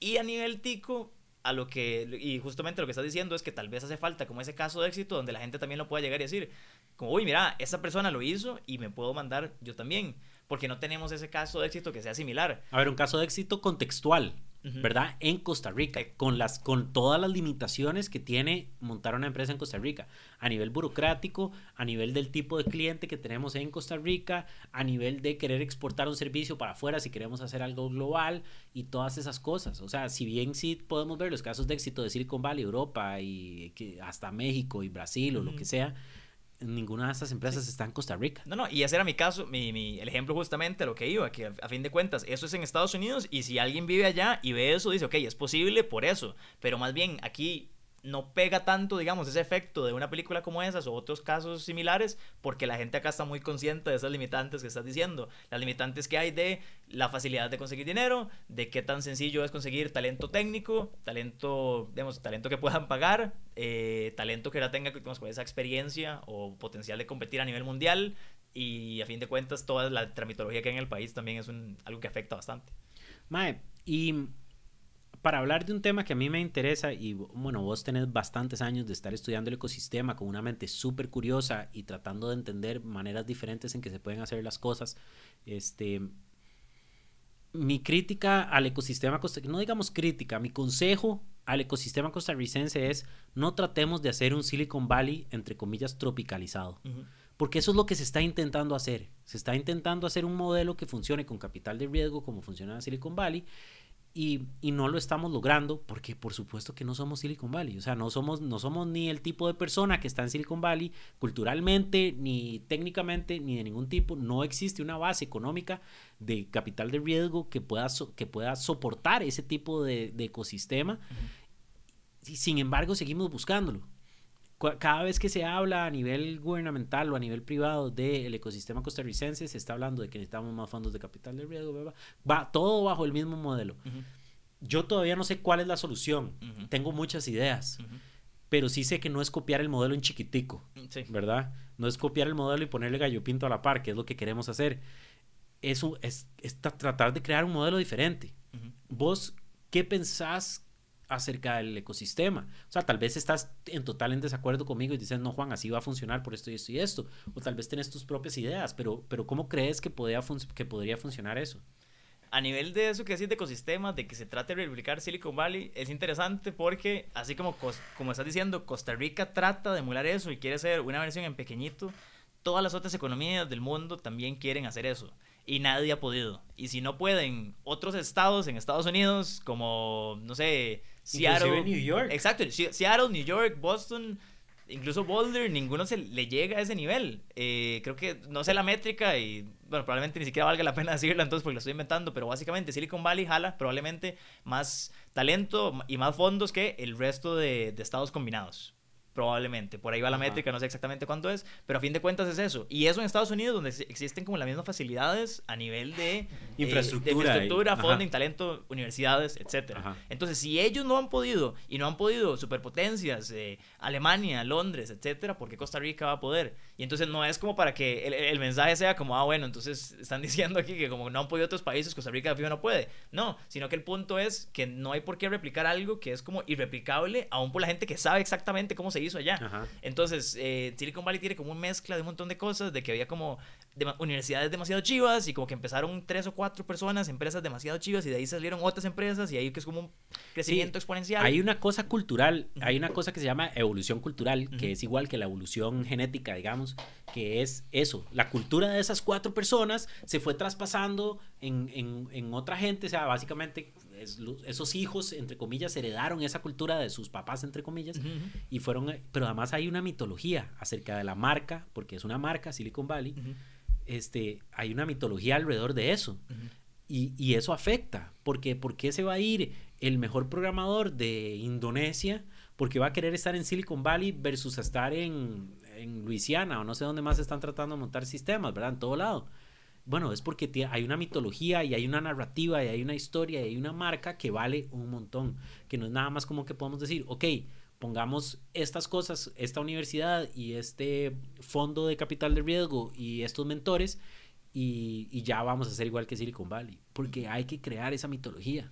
Sí, y mucho de eso parte de, y siento que ese es tal vez el, problema que hay a nivel nacional de ese caso de éxito que estabas mencionando antes. El problema es que entonces eso se vuelve, el clásico es como un, el dilema del, del, huevo y la gallina, ¿verdad? De que se ocupa el caso de éxito para que a partir de ahí las otras personas quieran llegar y ver qué se puede y entonces empiezan a hacer, pero para que exista el caso de éxito, esas otras cosas tienen que pasar. También yo creo que hay un par de casos de éxito ahí que se pueden usar, lo que pasa es que no hemos hecho una tarea de, visibilizarlos. Ah, y de crear, y no solo visibilizarlos, sino crear una narrativa que funcione alrededor de eso. Porque es muy diferente decir, un MAE fue ahí, consiguió un fondo en Estados a decir, esta persona hizo este, este, estas, estas cosas y entonces usted puede hacer lo mismo porque vea qué fácil, él hizo esto y todo el mundo tiene acceso a hacer esto. Es nada más sentarse un ratico y crear la historia y que alguien quiera comunicarla también. Porque di, al final del día, ese startup en el que yo estoy pensando, que puede ser que estemos pensando en el mismo probablemente, este, va a sacar su comunicación como le dé la gana y a nivel de, de los objetivos de ellos a nivel de negocio. Pero no hay como un ente, y, y, no sé si hay que crearlo o qué, pero no hay nadie como contando una historia positiva para otros emprendedores alrededor de eso. Sí, sí, y o sea, para responder también el, punto que estabas diciendo, entonces, ¿qué hace falta o qué debe pasar? Y así es, es mucho eso que estás diciendo, pero entonces existió un caso que vos decís, y entonces estamos pensando en ese caso, y esa persona tuvo éxito, y la gente la ve, pero tal vez lo ve como algo demasiado ajeno a mi propia Exactamente. realidad. Entonces el problema que hay es como esa, esa falta de no voy a decir que sea compromiso, pero como que esa persona no se involucra o se integra más en un ecosistema como tal, en parte porque no podemos decir que existe el ecosistema como tal, ¿verdad? Ese es el problema principal, o sea, crearlo desde cero, pero a fin de cuentas esa persona está como muy largo o tal vez entonces se quedó viviendo en Estados Unidos, está viviendo en algún lugar muy específico de Costa Rica que la otra gente no tiene con mucho acceso a esa persona y porque esa persona no está participando activamente en el ecosistema, ya sea, eh, no sé, dando mentoría o si tiene dinero, entonces metiendo dinero, no sé, o sea, pues se pueden hacer muchas cosas, no es que tiene que hacer esas dos específicas pero a fin de cuentas esa persona debería estar tomando un rol tal vez más protagónico dentro del ecosistema. Para crear esa figura tipo mitológica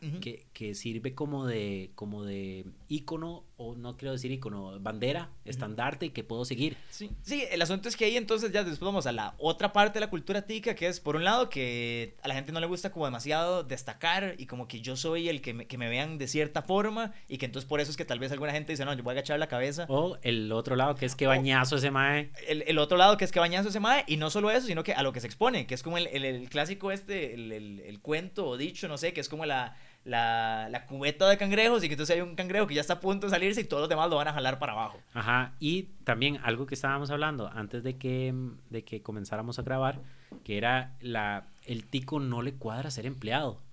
O sea, hay como una vara que es, y vos lo decías, como que, porque hay tantas empresas chiquititas en Costa Rica? Porque cuando una empresa crece, los empleados dicen, no hombre, pero ese man está ganando un montón de plata, yo puedo inmediatamente crear mi propia empresa. ¿verdad? Y ese es como, por, por eso hay tantas eh, agencias boutique creativas y todo eso. Eh, o sea, sin fin, los ejemplos hay muchos, pero con emprendedores también. Qué chiva que hubiera algunos emprendedores que dijeran, como digamos, vos tenés eso, que voy a ir a trabajar con tal persona y voy a ir a aprender. O sea, que más personas digan, voy a ir a trabajar en Slidebin o voy a ir a trabajar en, no sé, ma, inserte aquí cualquier otra empresa que esté funcionando, Arcade o lo que sea, ¿verdad? Voy a ir a trabajar con estos más, voy a aprender todo, voy a tragarme ese ADN de ver cómo fue que, que esta vara funcionó y después voy a ver si monto mi empresa. Pero todos queremos montar la empresa sin saber cómo.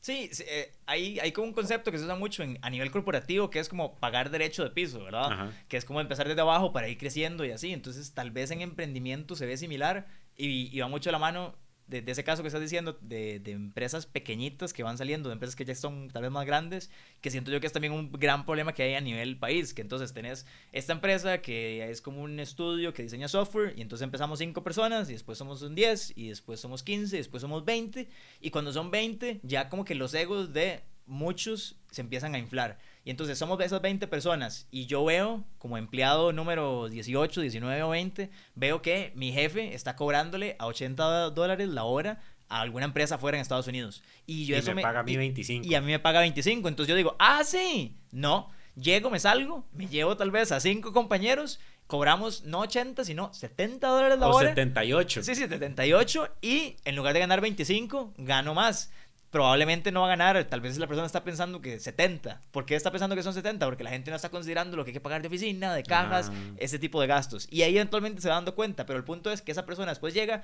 le va bien, son 5 personas, 10, 15, y ahí vamos, y entonces un círculo que, que, que, se va haciendo hacia abajo, no solamente la calidad del trabajo que se hace, sino también lo que cobra cada uno. Y entonces la empresa que estaba cobrando primero 80, igualmente tiene que, que competir, digamos, probablemente con otras empresas, no solo a nivel mundial, sino ahora también a nivel tico, y entonces van tirando precios para abajo. Y eso está bien, o sea, está bien que cada uno busque que el sol lo caliente más. El problema que yo veo que existe es, y, va mucho amarrando al otro que mencionaba, de qué pasa con los programadores como tales, que tal vez la visión es mucho de yo quiero tener mi propio estudio, pero estudio donde yo trabajo casi que freelance para gente en Estados Unidos que tiene ideas y proyectos chivas, en lugar de tal vez yo generar uno. Que de nuevo, no es que todo mundo en Costa Rica tiene que llegar y ser emprendedor y hacer sus propias cosas. pero si nadie del 100%, 0% o 0.1%, nada más son los que dicen como, hey, no, no, no, en lugar de trabajar para ellos, hagamos ABC entonces ahí está el problema para el país, porque entonces el valor agregado lo que generamos es las horas que nos pagan y entonces vos ves que hay casos somos nearshore nada más. No, y ves los casos y, ves los casos chivos porque aquí en Costa Rica existe el caso este de que yo yo lo uso mucho porque es una historia que me parece increíble, que hubo un grupo de ticos que trabajó para Grindr que es esta aplicación parecida a Tinder que existió en Estados Unidos, que se vendió como por Grindr es el Tinder homosexual. El Tinder homosexual que salió, no sé, en 2002. fue súper famoso. O sea, fue súper famoso, pero el punto es que este año, o el año, el año pasado, 2016, me parece, se vendió como a 500 millones de dólares. Y de esos 500 millones de dólares, el 99%, bueno, no, tal vez el 80% se lo dejaron inversionistas, el 20% se lo dejó el funding team, la gente que empezó, que emprendió el proyecto, y a Costa Rica, a la gente que trabajó el proyecto y lo hizo para arriba, no le llegó nada. ¿Por qué? Porque ya les habían pagado sus 40, 50 o 60 dólares por hora. Entonces, de nuevo, no es que todo el mundo tiene que aspirar a ser grinder y vender eso y tener proyectos de 500 millones de dólares, pero si cero pero, pero si un 0% de toda la gente que está haciendo esas cosas, nadie llega y dice, hey, ¿por qué no tratamos eso? Al menos tratar, eh, de está el problema para el país, ¿verdad? Madre, contanos súper rápido este, acerca de lanzando en Costa Rica, innovatadas y eso, este, que es como tu, tu esfuerzo de, de, crear más información y más dinámica alrededor del ecosistema de emprendimiento y emprendedores en Costa Rica. Em, lanzando en Costa Rica es un blog que empecé eh, después de tener muchas conversaciones como esta que hemos tenido nosotros y, y mucho después de ver como esa falta, digamos, de articulación, digamos, del ecosistema. Entonces, en el ecosistema está lo que te decía, que toda la gente está por su lado, eh, lo que hablábamos ahora de que hay alguien que tal vez ha tenido éxito, pero no es como muy visualizado dentro del ecosistema como tal. Entonces, el esfuerzo o la idea de hacer todo esto es que haya un blog que sea como contenido tico, hecho por ticos que hable de una realidad tica. Porque hay demasiado de cómo se emprende y qué ha pasado en Silicon Valley y en Argentina y en otros países, pero nada tico. O sea, no existía, al menos yo busqué y no encontré. Entonces la idea es encontrar eso y tratar de fomentarlo. Eh, entonces, bueno, las, las, las, notas que hemos sacado básicamente han ido en función de eso. eh, cómo es el ecosistema acá, eh, cómo funciona, o sea, qué problemas hemos encontrado. Eh, por ahí hay un par de notas interesantes que podrían ver, que es una, por ejemplo, cuáles son todos los actores. Entonces hay una lista de todos los actores del ecosistema. Entonces vienen como todas las incubadoras, vienen personas que son potencialmente mentores, potencialmente inversionistas, gente del gobierno que puede ayudar, empresas que, que, ayudan a nivel de, no sé, servicios tercerizados, no sé, legal, etcétera. Entonces todo eso viene ahí. Eh, son como algunas de las notas que hemos hecho. Otras interesantes puede ser, no sé, cuál puedo, se me ocurre. Eh, como mitos del emprendimiento en Costa Rica, por ahí hay una. Eh, esta es la que tuve con mi cofundador. No viene específicamente en este blog la historia de terror, pero sí vienen las enseñanzas que tuve. Entonces, ese tipo de cosas vienen ahí. Y la idea del blog es que cualquier persona que se quiera sumar a poner algo ahí y escribir, llegue y me escriba y ahí sale publicado, ¿verdad? Entonces, esa es la idea. Em, eso con el blog. Y ahí con Novatadas es un ejemplo similar de lo que vimos que tal vez hacía falta. Eh, nosotros nos reunimos, somos cuatro emprendedores, eh, Santiago, Manuel, Nelson y yo. Eh, ahí pueden buscar después cuál es cada uno. Y ahora tenemos una página en Facebook, entonces también si se pueden hacer fans. Eh, básicamente, Novatadas lo que es es una respuesta a que nosotros no veíamos suficientes eventos de emprendimiento en el ecosistema. Eh, eventos en el sentido de eventos recurrentes, digamos, porque no hay como muchos que de verdad uno vea y diga, ok, ese evento pasa mensualmente y puedo ir ahí y hablar con la misma gente o con otra gente o en general que alguien me escuche. Entonces la idea de Novatadas es ir y compartir, y de ahí salió el nombre, ir y compartir las novatadas que he hecho yo como emprendedor, con otros emprendedores igual, y, de lo que, y tal vez yo aprendo de lo que alguien más vivió y ya no paso por lo mismo. Y está, el, el, concepto general es como no queremos que sea un evento de estos donde hay como una charla magistral de una o dos horas que hay alguien que es experto y llega y nos explica todos todo, sino como una cosa súper horizontal donde todos nos hablamos de tú a tú y, aprendemos uno de otro. Entonces ese ha tratado de ser como la, la la dinámica que hemos tratado de seguir ahí y, y, al final de cuentas lo que queremos hacer es como unir más el ecosistema. Y entonces cómo tratamos de hacer eso mucho de lo que hemos hecho en las últimas dos o tres eh, eventos como tales digamos es ir rotando digamos en coworking spaces donde podamos hacer cosas diferentes. Y también hemos ido cambiando dinámicas. Por ejemplo una que bueno, vos grabaste, ¿verdad? Que fuiste un panelista. Sí, tal vez lo escucharon, creo que fue el episodio 30 y, o 29 o 3, no, ya no me acuerdo, pero está por ahí, se llama FAC. Exacto, el punto es que lo que dijimos fue, ok, hagamos un, un, cambio, un giro de lo que hacemos siempre, que sea como un evento donde decimos... Eh, traemos gente que sí ha pasado por eso y que nos explique y nos cuente. Entonces, como un panel de cómo tratar o cómo vemos el fracaso y en general cómo se siente.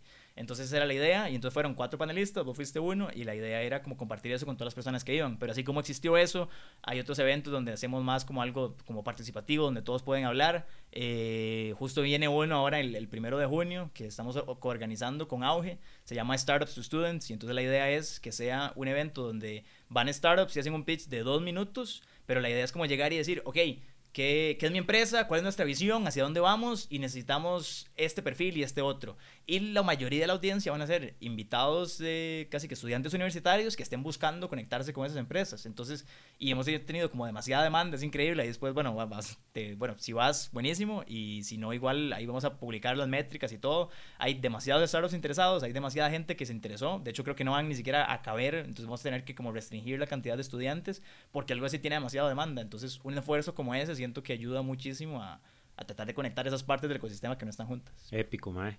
Mae, sí, a mí me gusta mucho el blog, me gusta mucho Novatadas, me gusta mucho cualquier sistema grassroots que es de abajo para arriba, o sea, creado por las mismas personas del ecosistema para tratar de mejorar ciertas varas que, que ellos ven que hacen falta. Entonces, eso me gusta. Pero, mae, pasemos a la famosísima ronda relámpago.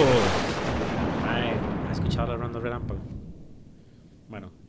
Si ustedes están escuchando este, este, episodio por primera vez, porque son amigos de Raúl o porque lo acaban de encontrar, la ronda relámpago son cinco preguntas que le hago a mis invitados. Son las mismas cinco preguntas siempre. Entonces usted va a contestar las mismas preguntas que todo el mundo ha contestado. Y es chido porque después se pueden ver diferencias en, en respuestas y probablemente sean cosas que nadie le ha preguntado mucho en su vida. Okay. Por ejemplo, la número uno si tuvieras o si pudieras mandarle a todo el mundo algún artículo o libro o video, ¿qué les mandarías? Mm. Todo el mundo, estamos hablando de todo el mundo en Costa Rica, todo el mundo, literalmente todo el mundo. Ah, o lo puede definir como usted quiera. Ok, eh, para ponerlo nada más en contexto tico, entonces tal vez a mí me parece, o sea, hay como tres, cuatro libros y uno dice, esto se lo debería leer cualquier persona que entre a la U o que esté en el país, como cosas de hacer plata. Entonces, eh, o sea, tal vez son como medio trilladillos, pero este de The 4 Hour Work Week de Tim Ferriss, entonces que hay para macho. eh, me gusta, hay uno ah, que está hecho en, en, Costa Rica que se llama Economía en el Trópico, que es como Eduardo Lizano, es un economista, es como la cosa más geek del mundo, pero no tiene nada de matemática, uno aprende demasiado. Eh, el que hablamos de modelo de negocios para ver el link canvas del Business, business Model Generator, ese me parece súper chiva.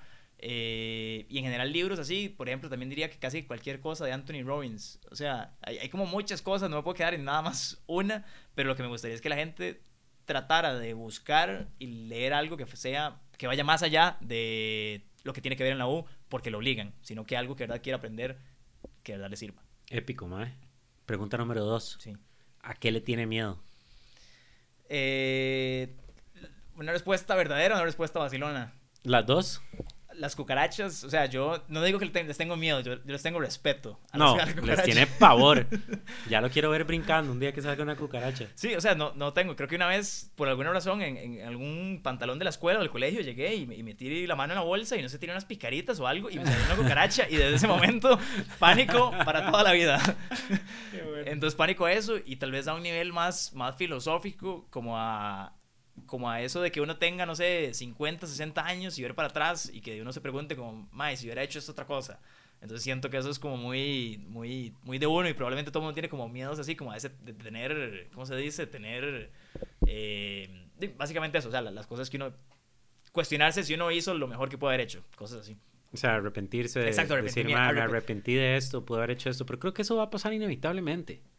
Siento que no, de hecho, mm, o sea, consejo para todo mundo sería como tratar o tal vez no arrepentirse, pero pensar qué hubiera pasado así. Sí, no, pero ese cuestionamiento está bien. A lo que me refiero más a lo del arrepentimiento. Donde de verdad llegas y decís, ma, es que cómo no hice esto. Y entonces hay como un estudio ahí, y para hacerlo súper corto, sorry, pero eh, este que hicieron un estudio que entrevistaron gente que se estaba muriendo en hospicios y entonces les preguntaron como qué tres cosas había cambiado su vida y así. Y entonces una de esas es eh, nunca o sea, desearía haber estado menos horas en el trabajo y más con mi familia. Esa es como una respuesta clásica que todos dirían. Entonces, qué feo llegar uno a esa edad y de verdad pensar, mae, ¿por qué trabajé tanto? En lugar de estar con mi familia. Entonces, ese tipo de cuestionamientos es algo que no me gustaría tener. Entonces, uno debería tratar de vivir en función a eso. Exacto, muy bien. Mae, pregunta número tres, y no me va a gustar la respuesta, ya me la sé. ¿Tiene algún tipo de rutina que le permite seguir creando todos los días? ¿Cuál crees que es? Porque no sé. Ma, ya vos y yo lo hemos hablado muchas veces, que es que te levantas a la una de la tarde como un, como un emprendedor bagazo. Ajá. No, no, no, no. Yo me levanto a las 8 de la mañana y a las 8. Las 8 de la mañana es media mañana. Bueno, para la gente como vos que se levanta a las 4, tal vez, para gente que se cuesta a la 1 o a las 2, ese es el punto. Yo soy, no sé cómo se dice, o sea, como esa gente que es de, de, que trasnocha. Y para mí yo soy más productivo en esas horas, porque nadie va a molestar a mí de 10 a 1 o de 10 a 2 cuando estoy trabajando en algo. Entonces para mí esas horas son eficientes. Pero la pregunta concreta es como rutina y así, porque me levanto a las 8, salgo a correr, trato de hacer ejercicio, por lo menos, o sea, día por medio mínimo, a veces más, eh, y ahí empiezo a leer. Si soy mal, malo productivamente, en que si reviso el correo muchas veces, uno no debería hacer eso. Eh, pero a fin de cuentas sí como que me pongo horas específicas para hacer, hacer asuntos. Entonces sí llego y digo, bueno, después de que termino de comer y mientras como tal vez veo alguna serie o así, ahí sí ya hay un tiempo específico donde sí vamos a sacar así, un bloque de trabajo. Que por cierto, que van a estar la nueva temporada de Silicon Valley, ¿Ya la comenzó a ver? Increíble, sí, vi el primer capítulo, lo odié, y después vi el segundo y dije, ok, ahora sí lo tengo que ver, porque el primero estuvo flojón. Sí, está muy, está muy interesante. Si no lo han visto, en HBO hay una serie que se llama Silicon Valley o la pueden buscar en cualquiera de, su, de sus apps de piratería de video. Este, no, que yo les estoy diciendo que sean piratas. Digo, si quisieran ser, hay muchas opciones. Este, pero es una serie súper interesante que es una parodia sobre todo lo que está pasando en Silicon Valley. Entonces es, es, una manera chiva como de tener un insight a, lo que está pasando ahí. Y lo otro es que sí está hecho como por gente que sí está como muy metida en el tema, entonces por más que lo vean totalmente loco y ridículo, así, así. sí es como pasa, entonces eso es interesante. Ok, pregunta número cuatro, Mae. Este, si pudieras cambiar algo de la actitud de la gente en el 2017, ¿qué cambiarías?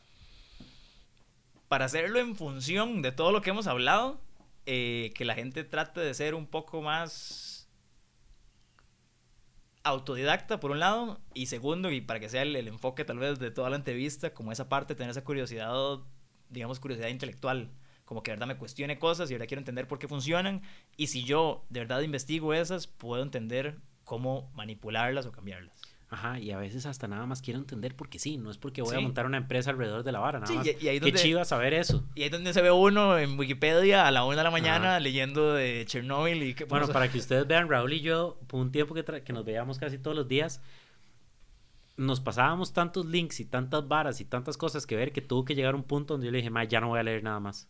Ya no voy a leer nada, no quiero leerme un artículo más, porque estaba leyendo tanto que no estaba ejecutando nada.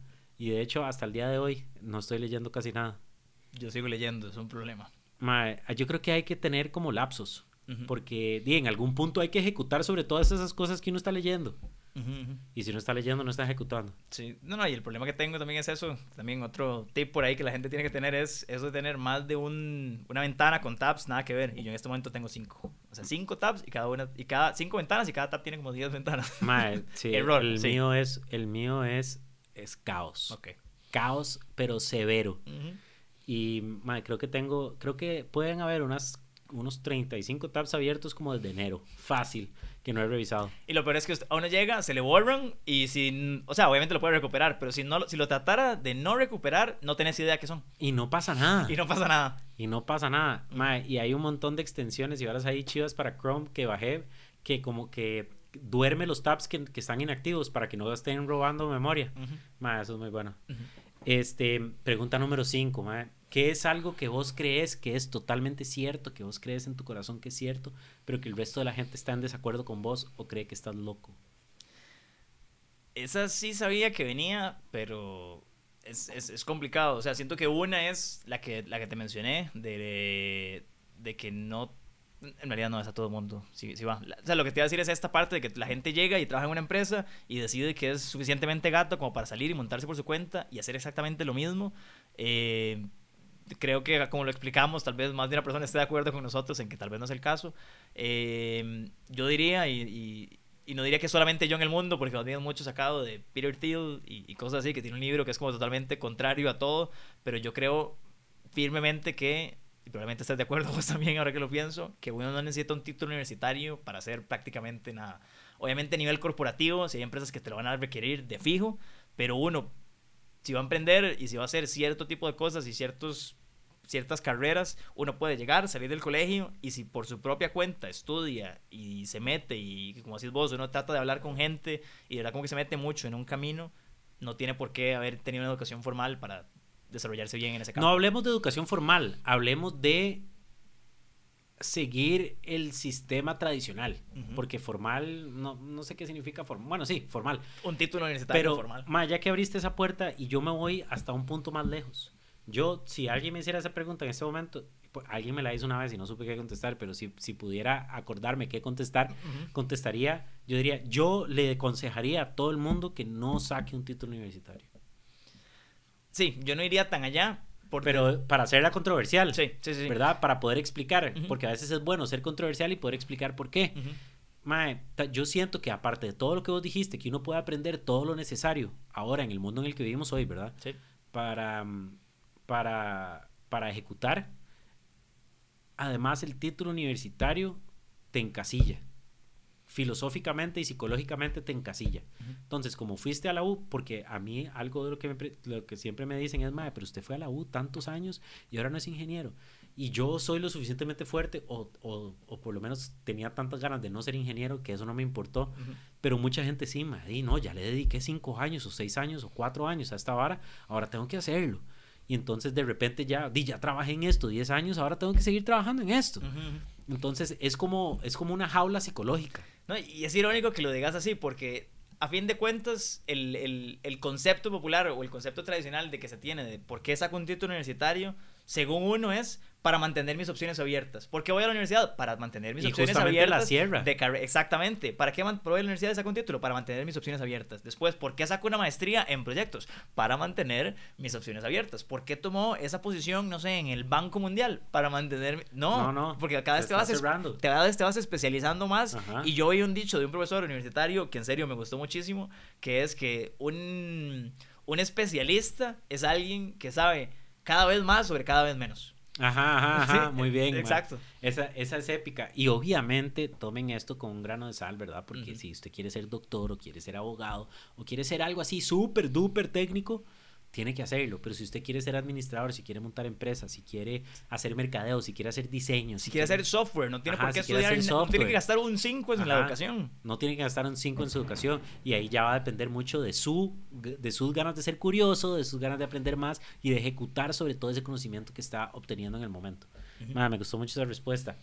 Pero, mae, ok, mae, muchas gracias por venir y cruzar el país, ya sabemos que, que, el transporte es un problema con vos, Este, pero, pero ahí lo vamos a estar tratando de solucionar con el tiempo. Este, les recomiendo muchísimo que vayan a ver el blog Lanzando en Costa Rica. Va a estar el link en el, en el, probablemente en el post de Facebook en el que anuncia este y también en el, en el, en el blog post en, en. Vayan a novatadas si tienen un chance. Si tienen, no tienen que ser emprendedores para ir a novatadas, ¿verdad? pueden, pueden tener ganas de saber más, nada más pueden llegar y es un ambiente muy chiva porque no es como no es como una clase, no es como que hay una persona hablando sobre un tema y después se abre a preguntas, sino que todo el mundo tiene el chance de hablar en el momento y sobre todo de comenzar a crear conexiones interesantes. Pelen el ojo para Workride, este, que esperemos que, que, salga pronto. Vaya a, vayan a escuchar, a leer la historia del cofundador de From Hell, que es épica. Este, Maya, ¿a dónde te pueden, bueno, ya, ya dije a dónde te pueden seguir, pero si, pero si quisieras dar algún anuncio o algo.